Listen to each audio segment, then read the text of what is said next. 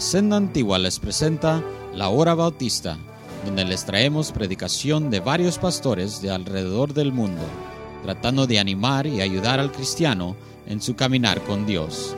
Esperemos que disfrute y reciba bendición aquí en la Senda Antigua. Y ahora, la palabra de Dios.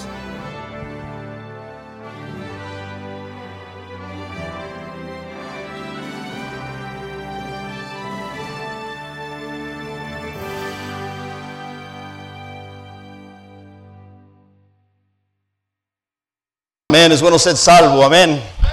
Bueno ser hijo de Dios, bueno estar en la conferencia en estos días. ¿Cómo Dios nos ha hablado, hermanos?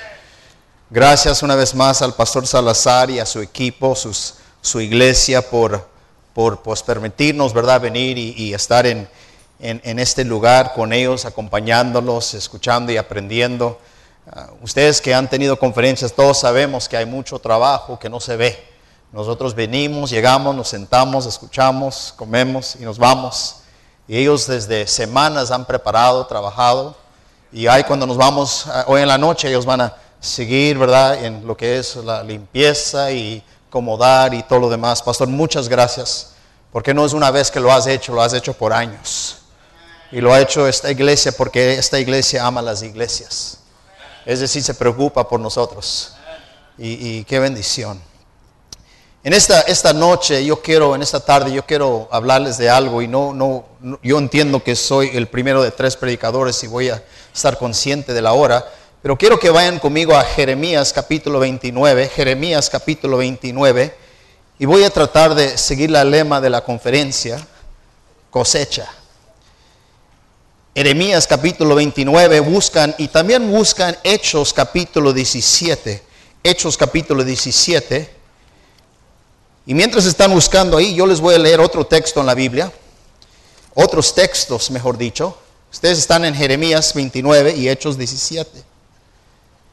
Dice la palabra de Dios en otro versículo, no se turbe vuestro corazón, creéis en Dios, creer también en mí.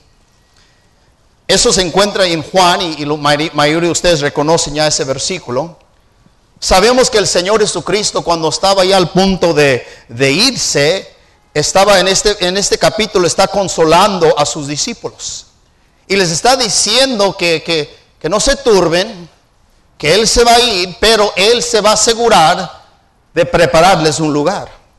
Y nosotros como cristianos tenemos esa seguridad que tenemos un lugar especial esperándonos. Amén, un lugar eterno. Se llama el cielo. En otros versículos dice lo siguiente, mas nuestra ciudadanía, ciudadanía está en los cielos, de donde también esperamos al Salvador, el Señor de Jesucristo. La Biblia dice que nosotros tenemos una ciudadanía, hermanos. Amén. Tenemos ciudadanía en el cielo. Somos de allá, no somos de aquí, hermanos.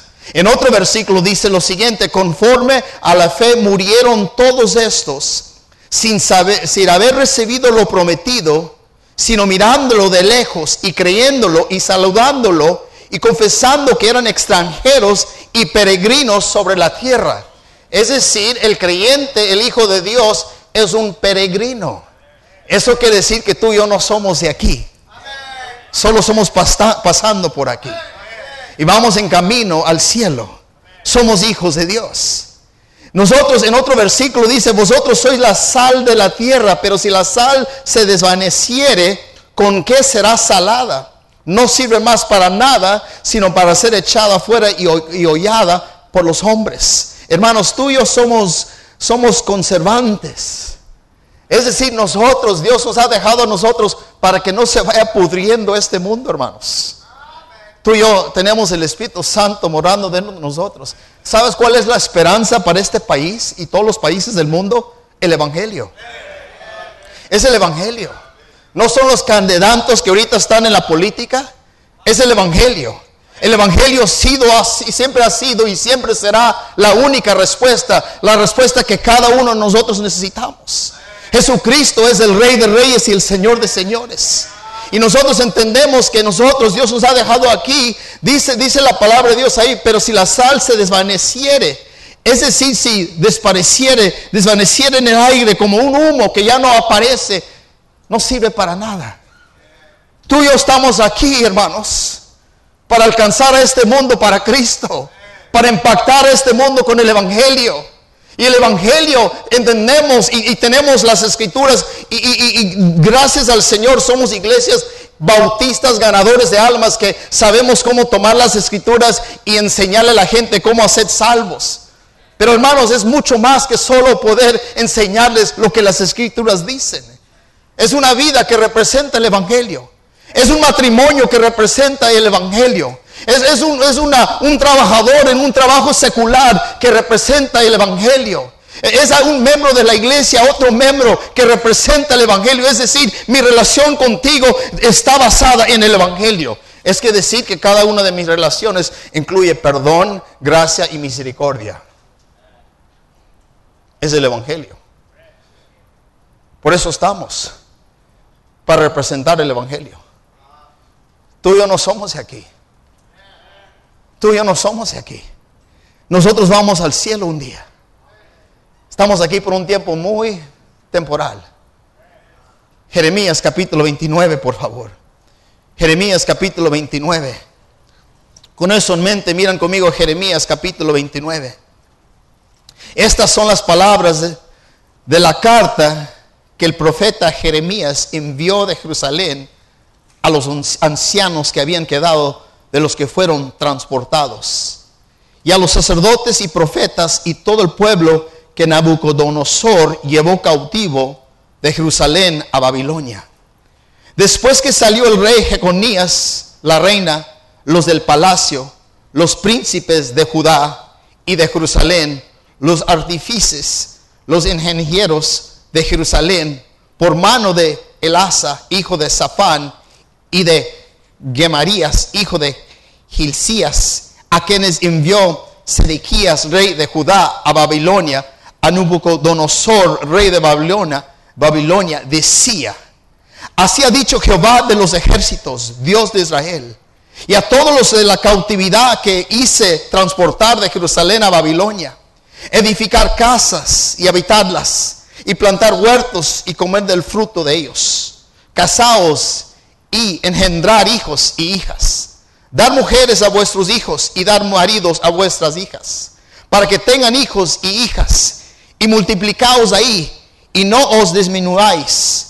Procurar la paz de la ciudad a la cual os hice transportar. Rogar por ella a Jehová, porque en su paz tendréis vosotros paz.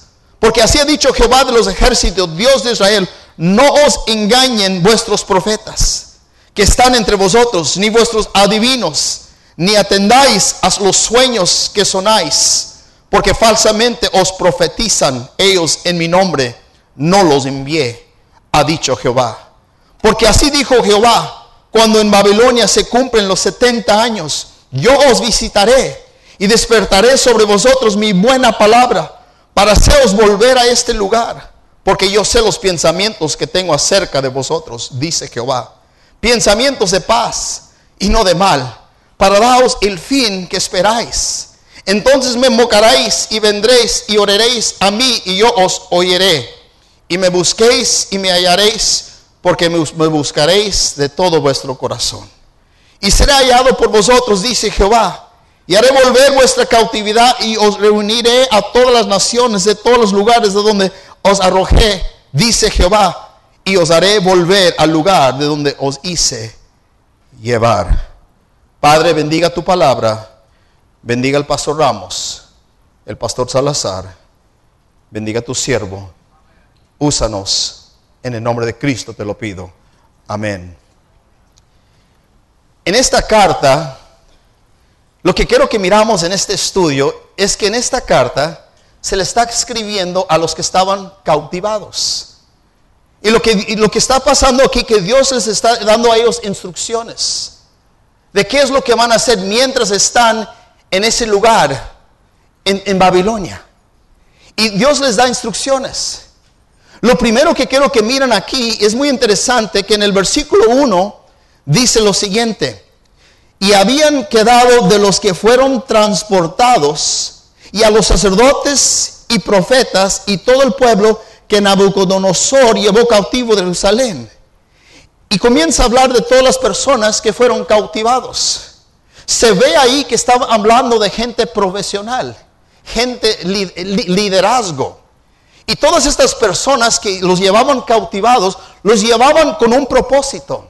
En ese tiempo Israel se estaba, se estaba rebelando contra ellos y ellos querían tomar posición de los líderes y asimilarlos, es decir, enseñarles y controlarlos como líderes para que la generación y la gente que ellos influyen ya dejan de seguir a Dios y comienzan a adoptarse a las costumbres de ellos. Y Dios sabía el propósito de los que los tenían ahí cautivados.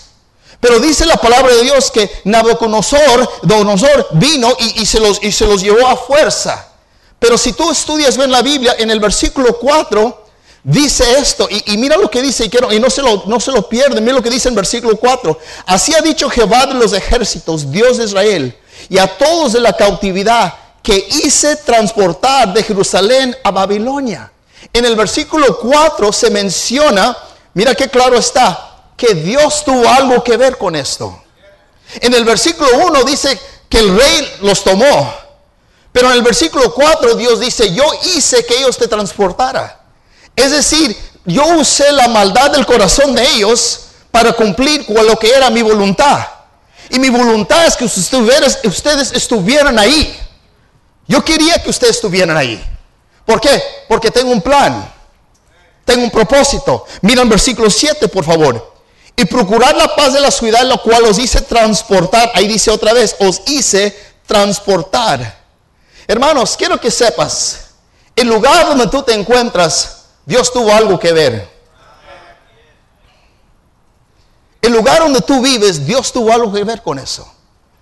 Tú dices, no, pastor, yo vine aquí por las circunstancias. Dios usó esas circunstancias para que tú estuvieras ahí.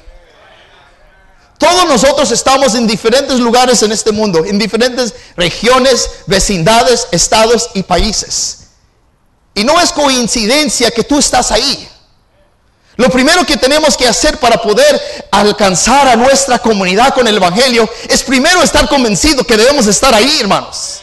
Una de las cosas, una de las inquietudes que hay en el ministerio es alguien pensando, no quiero estar aquí, quiero estar allá. Y mientras tú estás pensando en estar en otro lugar, en vez de estar en el lugar donde Dios te ha puesto, nunca vas a llegar a tu potencial, nunca vas a alcanzar a la gente que Dios ha puesto ahí, aunque la cosecha está ahí. Hermano, gastamos demasiado tiempo pensando en cosas que nos acomodan o nos incomodan. Cuando deberíamos estar conscientes de lo que Dios ha hecho y por qué Dios nos ha puesto esto, puesto en el lugar donde nos ha puesto. Como cristiano, como hijo de Dios, tengo que entender esto y Dios le da a ellos instrucciones. Y lo que Él les dice es algo impactante. Porque en el versículo 4, mira lo que, las instrucciones que les da. Así ha dicho Jehová de los ejércitos, Dios de Israel, y a todos los de la cautividad que hice transportar de Jerusalén a Babilonia, edificar casas y habitarlas, y plantar huertos y comer del fruto de ellos. ¿Saben lo que Dios les está diciendo? Quiero que se establezcan ahí. ¿Dónde? En Babilonia. En Babilonia. Quiero que ustedes sean residentes ahí. Quiero, y mira lo que dice el siguiente versículo. Edificar casas, habitar en ellas, plantar huertos. Versículo 6, casaos, engendrar hijos y hijas, dar mujeres a vuestros hijos, dar maridos a vuestras hijas, para que tengan hijos y hijas, multiplicados ahí y no os disminuáis. Es decir, ahí quiero que te establezcas. ¿Dónde? En Babilonia. Ahí donde estás, ahí donde, estás cautivado, el lugar que tú no escogiste. Quiero que ahí establezcas tu familia, que tengas hijos, que tus hijos crezcan, que tengas nietos, que te establezcas ahí. Yo te he puesto ahí. Mira lo que dice, sígueme por favor hermanos. Y dice en el versículo 7, y procurar la paz de la ciudad la cual os hice transportar y rogar por ellas a Jehová, porque en su paz tendráis vosotros paz. Dios les está diciendo, quiero que te establezcas ahí. En el versículo 10 dice, porque así dijo Jehová, cuando en Babilonia se cumplen los 70 años, yo os visitaré y despertaré sobre vosotros mi buena palabra para haceros volver a este lugar. Les recuerda que no va a ser para siempre, pero mientras vives quiero que te establezcas ahí. Hermanos, como cristianos, una de las cosas que tenemos que entender que Dios nos ha puesto donde estamos con un propósito. Y ya es tiempo de dejar de buscar donde Dios te quiere enviar. La pregunta es, ¿dónde estás ahorita? ¿Qué estás haciendo ahorita? Si Dios te quiere en otro lugar, no va a ser porque tú lo figuraste. Si tú estás consciente de glorificar a Dios, de seguir a Dios, de caminar con Dios, créamelo de todo mi corazón. Si tú no debes estar donde debes estar, si tú estás agradando a Dios tarde o temprano, te vas a encontrar en el lugar que Dios quiere que tú estés. Y no va a ser tu desfuerza. No va a ser que tú moviste esto y moviste aquello. Tenemos cristianos que en vez de estar conscientes de, donde deben de... Mira, hermanos, hay gente que dice esto, yo quisiera vivir en un, ahí afuera de la ciudad. No, no me gusta estar en la ciudad porque hay mucha gente. Mándame a un, un lugar donde, en el campo, en el rancho, donde no hay casi nadie, donde no hay vecinos. Pero ¿qué si Dios te quiere en la plena ciudad? Ay, ¿cómo prefiera yo vivir en el norte de Carolina, donde por menos de 100 mil dólares puedo comprar una casa? En efectivo. Y no tener pagos. Qué tentación. Los que vivimos en el sur de California. ¿Me están siguiendo, hermanos? Y tenemos y, pensamos en qué es más fácil, en qué es más cómodo, pero la pregunta es esto, Dios todos los días está mandando gente a las ciudades grandes.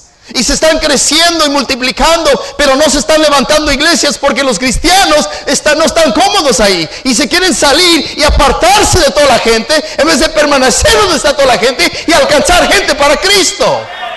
Es tiempo que el cristiano esté más consciente de las almas que estar consciente de estar en un lugar donde le agrada a Él. Dios los puso ahí en la mera ciudad de los paganos. Y Dios, Dios dice esto. Quiero que te establezcas ahí. Y quiero que tus hijos crezcan en medio de ellos. Porque tú vas a ser la sal de la tierra. Tú vas a ser la luz del mundo. Tú vas a ser una, una mini ciudad en una ciudad grande. Y tú vas a alumbrar y tú vas a alzar los ojos y vas a ver con compasión todos los mies. Y vas a ver todos los mies y toda la necesidad. Y lo que quiero que hagas con tu vida, con tu familia, es, ir atrás de ellos. Es hablarles de mí. Es representarme a mí delante de ellos. Y con todo tu corazón quiero que te entregues a la gran comisión, alcanzar a esta gente para Cristo. Estás ahí. Y, mira, mira, quiero que estés ahí sin adoptar sus valores de ellos. Pero quiero que estés ahí. ¿Sabes qué es más fácil? Ver la maldad de este mundo y apartarte el 100% o irte con la corriente de ellos. Esas dos opciones son los más fáciles. Es que ya no me gusta pelear, mejor me voy con la corriente del mundo. Eso es más fácil y también es más fácil este extremo acá, que será mejor me aparto el 100% de ellos. Pero eso no es lo que Dios nos pide. Dios me pide que esté equilibrado, que esté balanceado que puedo vivir entre ellos sin adoptar sus valores. Pero a la vez, no, estar entre ellos resistiendo los valores de ellos sin dejar de respetarlos a ellos.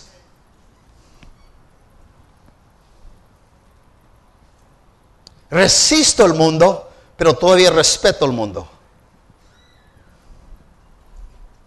¿Qué es eso, pastor? Estoy conectando con ellos. Estoy conectando con ellos. Dios me ha puesto ahí estratégicamente para conectar con esas personas. Y Dios en Jeremías los establece ahí, hermanos. Y dice la palabra de Dios que así somos embajadores en nombre de Cristo. Como si Dios rogase por medio de nosotros o rogamos en el nombre de Cristo, reconciliados con Dios. En otro versículo dice, por el cual soy embajador en cadenas, que con de nuevo hablo de Él como debo de hablar. Es decir, el apóstol entendía claramente que nosotros éramos embajadores. Y yo me hago la pregunta, hermano, ¿usted sinceramente ha entendido lo que es un embajador? Un embajador, eh, mira, un buen embajador tiene una tremenda habilidad. Hermano Igor, ven para acá, hermano, si pudieras. Hermano Steven, ven para acá. Ponte acá arriba. Venga para acá, hermano. Ponte ahí, por favor. Rápidamente quiero establecer algo. Mira, hermanos. Vamos a decir que el hermano Igor representa suidad A. No más para decir. Suidad El hermano Lomelí acá representa suidad B. Yo soy el embajador.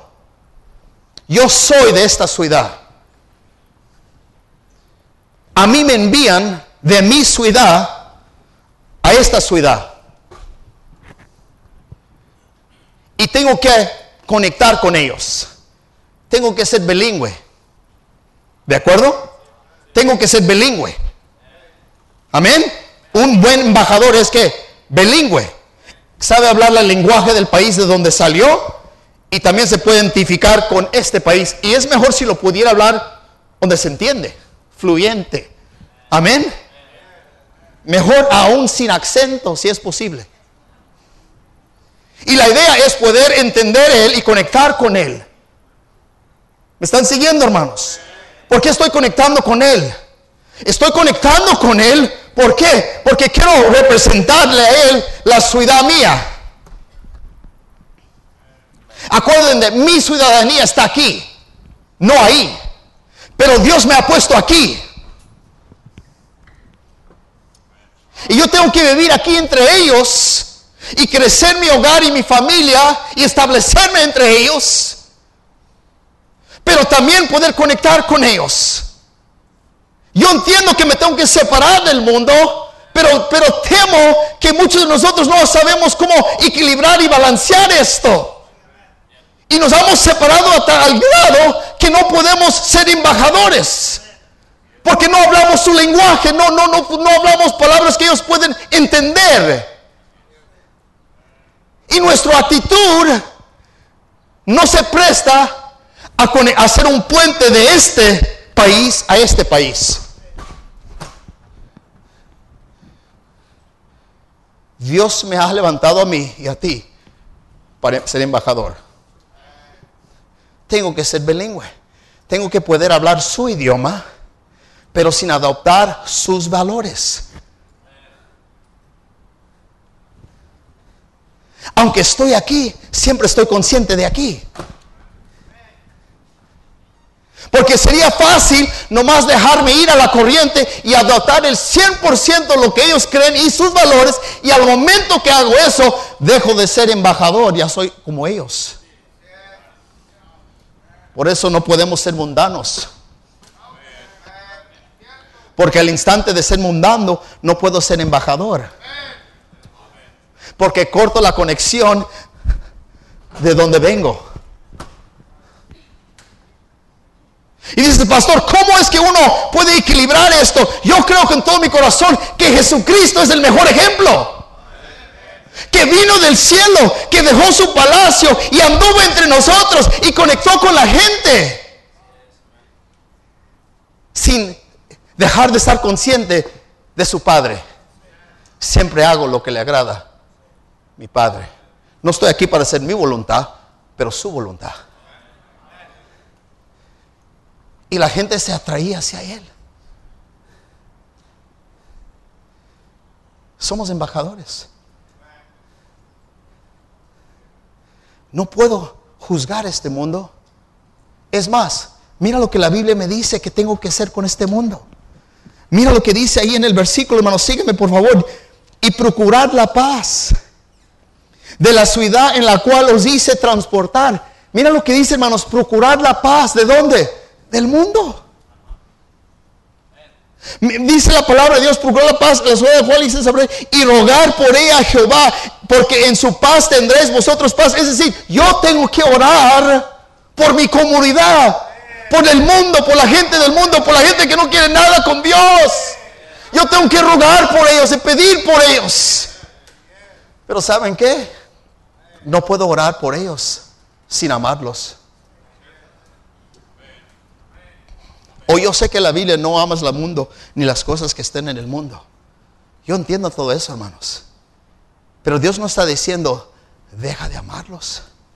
Cuando Dios dice eso, está diciendo, no vayas a dejar tus valores y adoptar los valores de ellos. De eso está hablando cuando dice, no amas al mundo ni las cosas que están en el mundo. Pero sí tenemos que amar este mundo. Sí tenemos que amarlos, sí tenemos que alzar los ojos como el Señor Jesucristo y, con compasión miró los, mies y dijo, mira la necesidad que hay. Ya está lista la cosecha, ya está lista la gente. Gente necesita de Cristo, necesito yo representarlo bien. Soy un embajador. Estoy manteniendo un puente entre lo que es de donde yo vengo, de, Dios. Yo soy del cielo, soy un ciudadano del cielo, hermanos. Y sé cómo hablar el lenguaje de Dios y conozco el lenguaje de ellos también. Y mientras yo los amo, Dios los trae.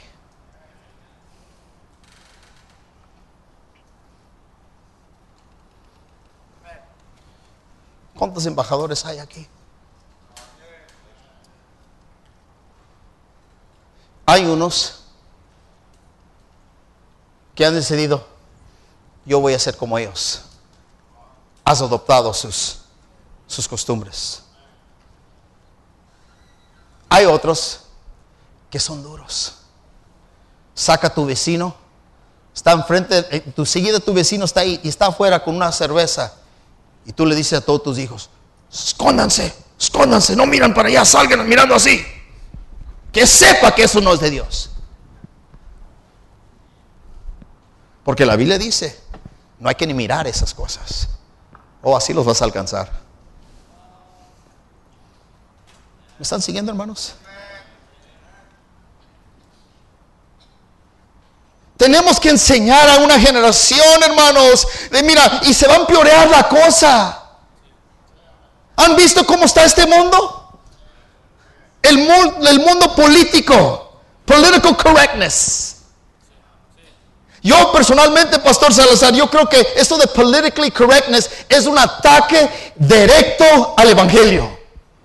Así lo miro yo. Porque el Evangelio es directo. El Evangelio te va a mostrar quién eres. Y eso del mundo político, eh, según es que no, no quieres ofender a esta persona y que esta raza y esta persona, nada que ver. Se trata del Evangelio. Ya no quieren que predicamos la verdad. Y un día va a ser incorrecto predicar el Evangelio en este país, desgraciadamente. Y por eso con más ganas tú y yo como cristianos tenemos que estar equilibrados y, poder representar a Dios, pero a la vez tener una puente hacia este mundo y poder equilibrarlo y entender en los tiempos que estamos. Embajadores. Hay gente que necesita de Cristo. Y lo que necesitan es embajadores. Jesucristo, hermanos, escúcheme bien, Jesús dijo, dejo mi vida por tu vida. ¿Sabes cuáles son los valores de este mundo? El yo primero. Ese es el mundo, se describe todo el mundo así, el yo primero. Y tú y venimos aquí representando otra ciudad, donde en la mentalidad de esta ciudad es, Dios dice, dejo mi vida por tu vida. Es ustedes primero. Tuyos, nuestros valores de nosotros están basados, ¿sabes en qué? La cruz. ¿Cuáles son los valores del cristiano? La cruz. Esta relación para cumplir esta relación. Esta relación yo y Dios y esta relación, con, ¿cómo me llevo con los de aquí? Eso es la cruz.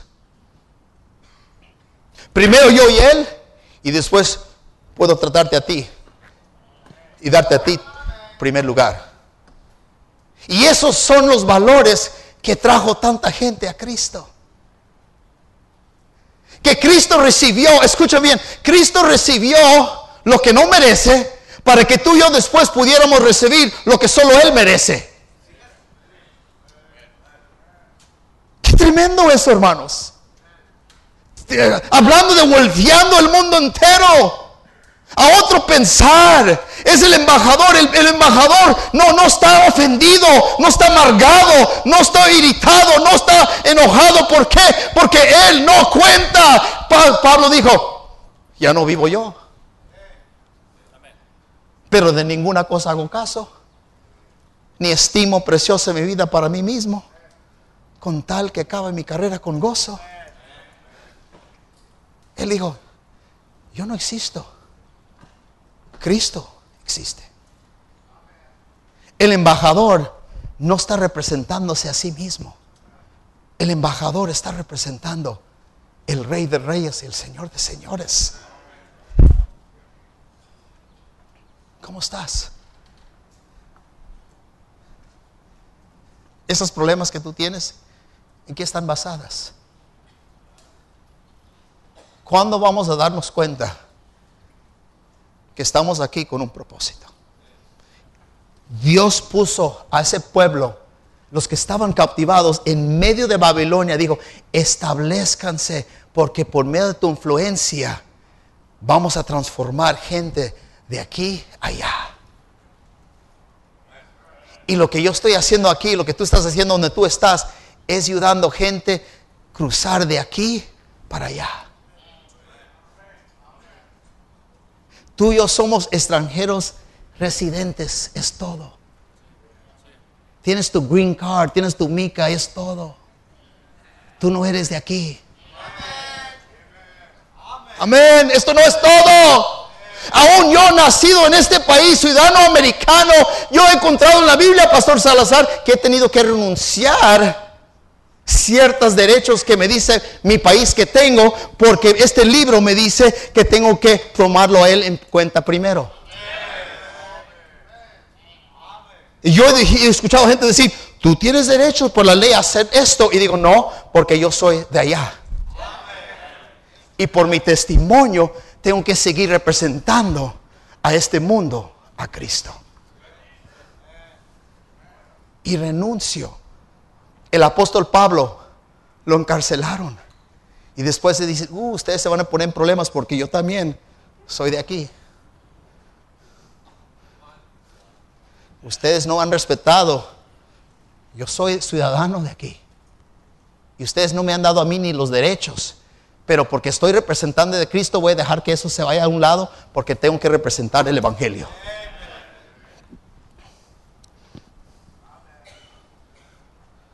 ¿Cómo está la cosecha donde tú vives? Está listo, pero está esperando un embajador. Que Dios nos ayude, hermanos, estar conscientes de mantener y adoptar lo que son los valores que tenemos en Cristo, sin adoptar los valores de este mundo y estar equilibrado. Por eso yo no los juzgo a este mundo. Porque si yo juzgaría a este mundo, no pudiera amar este mundo. Porque la única cosa que yo sé cuando se trata de juzgar, yo, mi tendencia es condenar cuando juzgo que del tuyo. Por eso Dios dice, no, eres un embajador, déjame mí eso. Tú alcánzalos para mí. Gracias, gracias. Padre, gracias te damos por lo bueno que eres. Bendiga tu palabra. Gracias, Señor, por amarnos y cuidarnos y bendecirnos. En el nombre de Cristo te lo pido.